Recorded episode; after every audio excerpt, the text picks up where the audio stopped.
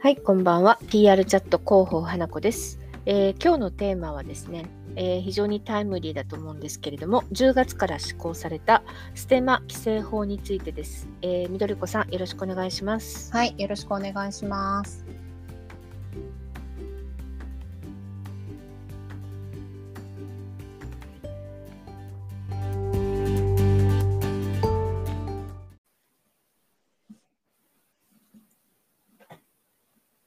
よろしくお願いします。はい、お願いします。もうなんか皆さん3連休明けの候補さん大変じゃないですか。そうです ね。いろいろと仕事が。はい。じゃあ早速、ステマ規制法についてちょっと語っていければなと思います。はい。えーとまあ、実際にその広報さんから出た質問中心にですね、ちょっと参考になるサイトでのお話だったり、ガイドラインについてご紹介したいなと思いますんで、えーまあ、ちょっと参照程度にですね、インプットをしていただければなと思います。まず、えーステマ規制法についてですね、はい。質問としては、まあ、よくあるのが、もうインフルエンサーにギフティングとかして、その人が SNS にアップしたとき、何も表記しない場合は規制対象になるのだったりとか、うん。取材記事の確認で、こういうふうに修正してほしいって戻すと PR 表記が必要なのかとか、うん。本を紹介するメディアに検本した際に取り上げるかどうかはメディア塾の判断になるんですけれども、はい。まあ、それでも検本があったこと自体をですね、明記するかどうか、うん。例えば本提供まるまるみたいなばことで。すね、こういうのを明記しないとダメなのかとか、いろんなことが出てくると思います。そうですね。はい。こういう対応が、なんかいろいろなパターンがありそうだから、ちょっとうん、気をつけなきゃそなうとは思ってますけど。なんですよ。はい。あの、あと業界別にね、あったり、あの、なんかこう違ったりするので、あーあの、やっぱ詳しくはですね、あの、後ほどご紹介しますが、そちらのガイドラインからうんちょっとお勉強していただけたらいいかなと思ったりします。はい。はい。えっ、と、まずこの対応が必要なのはインフルエンサーだけじゃないんですよね、何もね。うんうん。うん、企業とかイベントに関わって報酬を得てる人だったりは全員対象なわけですから、はい。あとは物品の提供を受けてなくてもですね、招待で入場とか飲食行くじゃないですか。はい。はい。そういったこう、まず経済上の利益と考えられるものなどなど、いっぱいあるんですよね。そううん考えると、当てはまる人も多いかもって思はいったりします。はい。えっ、と、例えば、個人のアカウントで情報発信する際は、PR や宣伝である旨を明示しないとダメなんですよね。うん。これまではある程度許されてきたんですが、結構やっぱり広報さんもツイッターとかでですね、ツイッターとかインスタで上げていらっしゃる方の中でも、ちょっとこれはみたいなところもやっぱあったりするので、気をつけていただければなと思いますね。はい。しかも、ファーストビューで表示させることが必要になってくるんですよ。うーん。最初にパッと見たときにわかることが。そうそうです。もうそうですね早いインフルエンサーの人たちはもう、もうなんかこう自分の顔の斜め上ぐらいにも PR って書いてたりする人もいますね。もうえ出始めましたね。そうなんですね。はい。著名な人は、あの、もうすぐ対応されてました。うーん。うん。で、まあ、要は、スクロールとか続きを読むなどをしないで見える範囲に明示することが必要になります。ああ、なるほど。はい。あの、まあね、えっと、こういったこと、私たちのそのうっかり行動がですね、自社とかクライアント様、まあ、フリーうのん PR パーソンだったり、PR 代理店だったりするとですね、クライアント様の関係者の方に多大な迷惑をかけることにもつながるのでね、はい。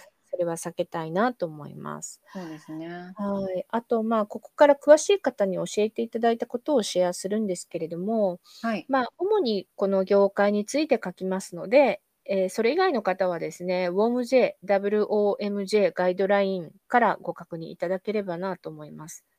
うーん。はい。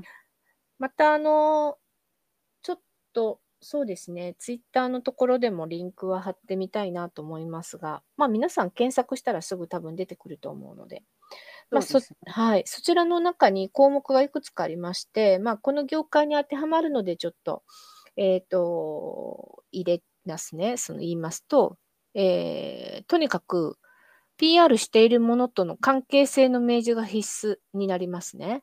うんうんなので、インフルエンサーとかにお願いするときとか、いろんな方にこうお願いして、SNS で拡散してほしいって言ったときに、必ず必須になってくるものです。はいえー、〇〇会社の〇〇の商品の PR であるということを一目で伝えなければいけません。うんこれまでありがちな投稿で NG になるのは、まずイベントの写真あげますね、皆さん。はいこれプラス楽しいイベントであったりとか、行ってきましたとか、始まりましたなどの、これだけの投稿 NG です。ああそうなんですねはい。あと、商品写真プラス、美味しいとか、今日から発売などの、これだけの投稿も×です。ああなるほど PR とか書かないとダメってことそうです。あと、招待で行ったと書かない投稿、これはもうご法度です。ああなるほどイベントとかは何々にご招待されましたみたいなのを入れないとダメですね。はい。うんなかなかね、うっかりしてしまいそうですよね、このあたり。ねうーんついついやってしまいそうですがえ、理想。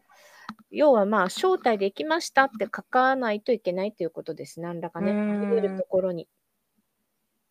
なんか嫌な感じですけどね、本当に行ってよかったって思って投稿しても、それがちょっと罰になってしまう世界も出てくるんじゃないかなとそうですよ思ったね。りしますが、別にね、PR 依頼されているわけじゃないのに、ちょっとこれどうしようかなっていう悩みそうなシーンってありそうですよね。いやなんかそのこれ書いてくださいとかって言わなければ、うん企業側とかがですよ、うんうんそれはなんかその自自主的に判断にお任せします的な感じの投稿の場合はいらないんじゃないですかそれをどこでどう判断するかなんですよ。それが自主的なのかそうじゃないのか。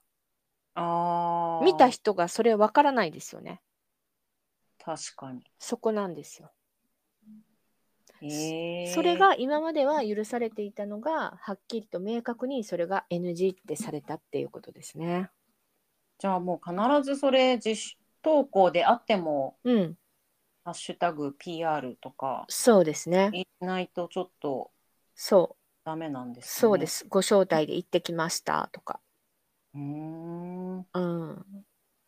ですね。なるほどですね。はい。じゃあ、これからはどうするのかっていうことですが、まあ、OK パターンとしては、写真やコメントとともに、ファーストビューの位置にですね、うんハッシュタグ、まるまるを、えー例えば、まあ、企業名だったり、商品名と自分の関係をしっかり結びつけることが必要だそうです。例えば、うん〇〇会社の〇〇、例えばサービス、商品名など、イベントで制作をやっていますとかですね。うんうんうんそういったものをファーストビュー部分に文言で入れるっていうことです。うーうんん、もう明確にその企業とか商品名とかサービスみたいなものと自分の関係をしっかりと結びつけて明示するっていうことをすればですね、NG にはならないです。なるほど。さらにさらに表示方法にも決まり事がありましてですね、はい。ハッシュタグの場合は、えーこれから、あのーお伝えする4つだけが使用可です。はい。えーまず一つ目。ハッシュタグの後に、プロモーション、オア PR、オア宣伝、オア広告で、そのじゅ、うん表示の順番も決まってますね。 ええハッシュタグ、えーまあ、プロモーション、PR、宣伝、広告、この4つのうちのどれかと、その次に、えーハッシュタグ企業名、はい。その次に商品やブランド名、うん。です。これが必須。たくさんのハッシュタグ入れる方いらっしゃいますよね、インフルエンサーさんでも。そのたくさんのハッシュタグの中に埋もれてごまかすのはダメです。うーん。まあ、あの危なくないのはもう一番最初に入れることですね。なるほうど。ん。ハッシュタグがたくさんある場合、載せたい場合は必ずトップに最初に、えー表示させる。もうじゃあ見た人がこれはそのそういうなんていうんですか、プロモーション目的なんだなとか、うん。 PR 目的なんだなみたいなのがもう最初にわからないとはい。ダメってことですそうよいね。うことです。もううーんもう広告みたいですよね。本当ですね。うん、難しいですよね。本当にいいと思ったものをなんか SNS で紹介したいなって思った場合もなんか難しいなと思いますけど、まあですねはい、いきなりなんかあーもうそれ NG ってこう刺されることはないとは思うんですが、詳しい人が見てる時にですね、そこに対してこうね、ちょっと SNS でツイートされることが怖いですよね。確かに。うん、信用問題ですよね。信用問題です。企業は特に。うん。っていうことですね。なので投稿の写真には、えー写真にですね企業名だったり商品名を写す場合には今後はファーストビュー部分に〇〇に関わったとかお手伝いした〇〇会社の〇〇商品を紹介しますとかっていう具体的な明示が、えー必要だということなんですね。うん。で今回まあお話しした内容は、えー、と参考にしていただきたいサイトとかガイドラインはですね今口頭で申し上げますとですね一般社団法人口コミマーケティング協会でありまして、はい。えーそれを略すとですね WOMJ ガイドライン、えー WOMJ ガイドラインです。はい。もう引っ張ってもらったら、あの、womj.jp で、えーガイドラインがすぐ2023のガイドラインに出てきますのでね。うん。あとは消費者庁ですね、はい。えー一般消費者が事業者の表示であることを判別することが困難である表示みたいなことで、えー、と検索していただいたらすぐに PDF が見れると思いますので、はい。えーですねあのここをちょっとよーく読んでいただいてあのこれでもはい、過去の投稿とかもうん、あ罰則の対象になるって私見たんですけど、あー過去まあどれぐらいの過去かですよね。なんか結構だから遡ってうん見られて、なんかねちょっとうん歴されたりすることもあり得るのかなみたいな。いやーそうですねただまあそこまで引っ張ってきて指摘する人ってよっぽどじゃないですか、まあそうですね。うんよっぽど目立った投稿だと思いますけどねまあ確かに。はいですねなのでまあ一旦はこれから投稿されることについてちょっと気をつけていただければいいかなと私は思いますけどうん、これうん罰せられるのは、でうもんインフルエンサー側じゃなくて企業それを頼んだ企業側とかになります、そうですすねそちらですねうでんそち、らなんですがそのそういう質問多いんですけどはい、やっぱりあの頼まれた側インフルエンサーさんも信用問題に関わることですからその人のうんブランド価値が下がりますよね。まあそうですねそれうをん明記してなかった場合、そうだから非常にあの書かなくていいいいですって言ったとて多分ほんご本人が書かれるあのインフルエンサーさんもおられると思います。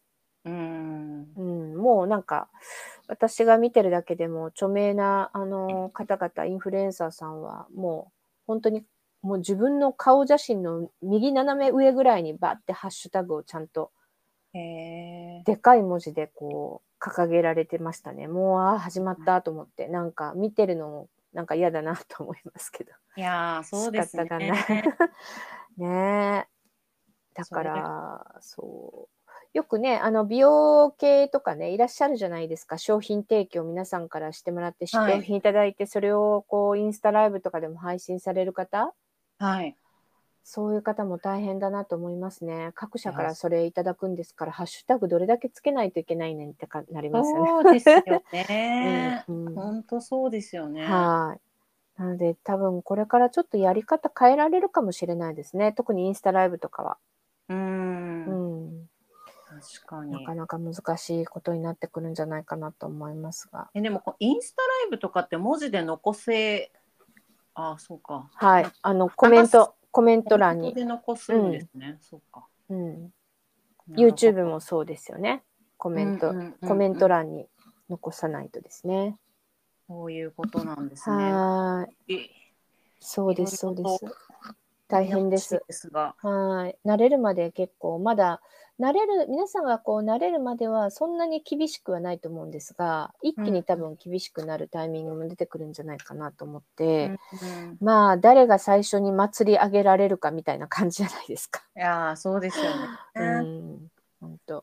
まあ、そうですね。なので、まあ、今お話しした内容はですね、そのオンライン上でのすべての口コミマーケティングに適用されますので、皆さん、はい、本当にあの気をつけて、えーお仕事依頼をしてくださいと、または受けてくださいっていうことになりますんで、はい、ね。はい、ちょっとサイトなども見てみます。また。はい、ぜひぜひ。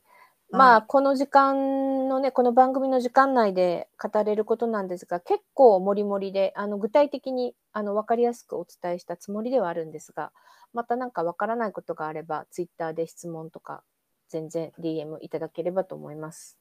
はい、はい、ありがとうございました。ありがとうございました失。礼します。はい。